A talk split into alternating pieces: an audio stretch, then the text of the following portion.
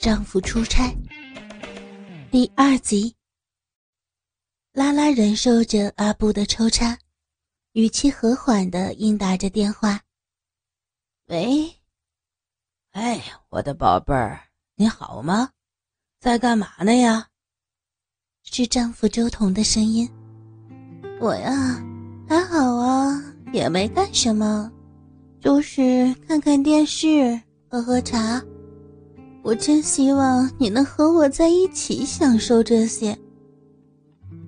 阿布在他身后慢慢的抽动着，拉拉极力控制着自己，不要向后顶来迎合他的牵引。如果控制不住的话，他就可以抑制住即将到来的高潮，免得被电话那头的周彤发觉出异样。亲爱的。老公，你这一天怎么样啊？工作还算顺利吧？有没有特别的事情发生啊？我工作还不错啦，别担心啊，没有什么大事发生啊。不过我不在你身边，你会不会觉得很孤单呀？这时候，阿布加重了抽插的力度，也加快了抽送的速度。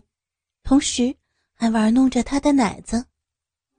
拉拉尽力的保持着平静，尽量不弄出任何声响，以免引起周彤的怀疑。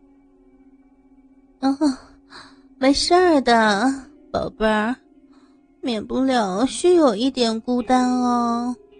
我想你呢，我已经习惯了你一周操我五六次。可是现在我知道还得等两周才能再见到你呢，心里空空的。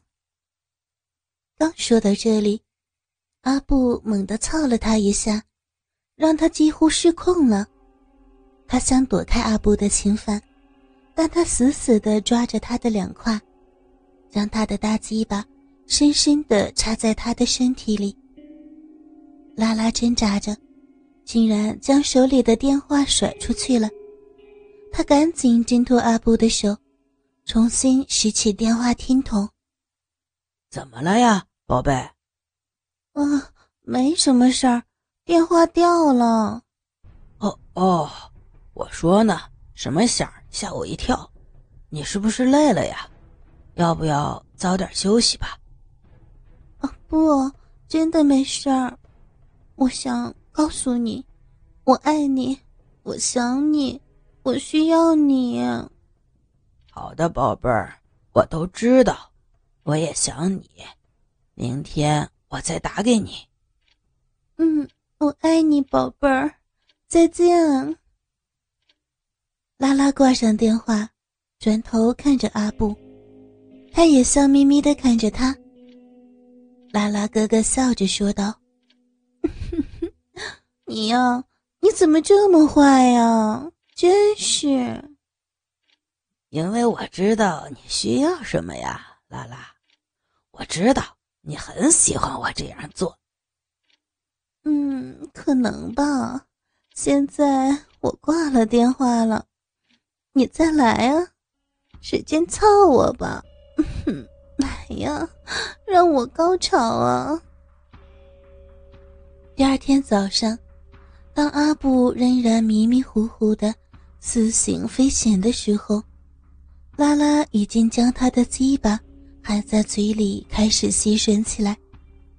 等到把他弄得鸡巴完全勃起，人也完全彻底的清醒了，拉拉就爬到他身上，骑着他，把那根挺立的大鸡巴棒子塞进直击湿润润的小臂里。然后就上下套动起来。很快，阿布就有点几乎坚持不住了，他马上就要射出来了。拉拉见状，从他的身上滚下来，仰面躺在床上，轻声说道：“ 来吧，我的情人，用你的力量，开启我新的一天吧！过来，使劲儿，使劲儿操我啊！”布昨天晚上被拉拉纠缠了半夜，已经有些疲惫。他挺动着使用过度的鸡巴，强撑着在拉拉身体里边抽插着，不一会儿就坚持不住，把储存的最后一点精液都射进了拉拉的身体里。拉拉推开他，爬起来含住他刚刚射出来的鸡巴。仔仔细细地舔吃干净上边残留的一点精液，然后就起身去了浴室。在浴室里，拉拉用冷水冲洗着自己潮热的身体。他还没有达到高潮，身体里还涌动着性欲的激流，但他并不太焦虑，因为他知道，过一会儿到了办公室。小戴会让他达到好几次高潮的。在这一周所剩下的时间里，拉拉的生活基本都是相同的内容。阿布每天晚上都会过来过夜，而且总是在他和周彤通话的时候玩弄他、挑逗他、奸淫他。第二天早上，拉拉总是用吸吮鸡巴的方式。把阿布叫醒。到了办公室，拉拉会被小戴叫到他办公室，在他的嘴巴、小臂和屁眼儿各射一次。一周的时间很快就过去了。到了周末，拉拉本来打算好好休息、放松一下，不要再一天到晚不停的被男人们抽插。可是他的计划还是落空了。自从周彤出差离开家以后，阿布每天晚上都要和拉拉同睡。周五晚上也是如此。周六一早，正当拉拉吸吮着阿布的鸡巴，想把他从睡梦中唤醒的时候，门铃就响了起来。拉拉赶快从阿布的身上爬了起来。穿上睡衣跑去开门，还没有跑到门口，他就知道是谁来了，因为他已经从窗户看到外边停着小戴的豪华轿车。早上好啊，亲爱的！拉拉刚一打开门，小戴就热情的打着招呼：“我这碰巧路过，就想来看看你，当然。”主要是想让你为我好好的口交一下，也许我们还可以享受一整天的疯狂性爱。拉拉盯着他看了好几秒，然后闪在一边，让他进门。小戴回头朝梅尔文挥了挥手，那黑人司机便驾驶着他的豪华轿车离开了。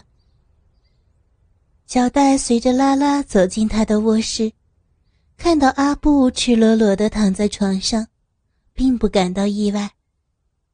拉拉一言不发的看着小戴，脱掉睡衣，爬上床，分开腿跨坐在阿布身上，把他竖立着的鸡巴套进自己的身体，然后就上下耸动起来。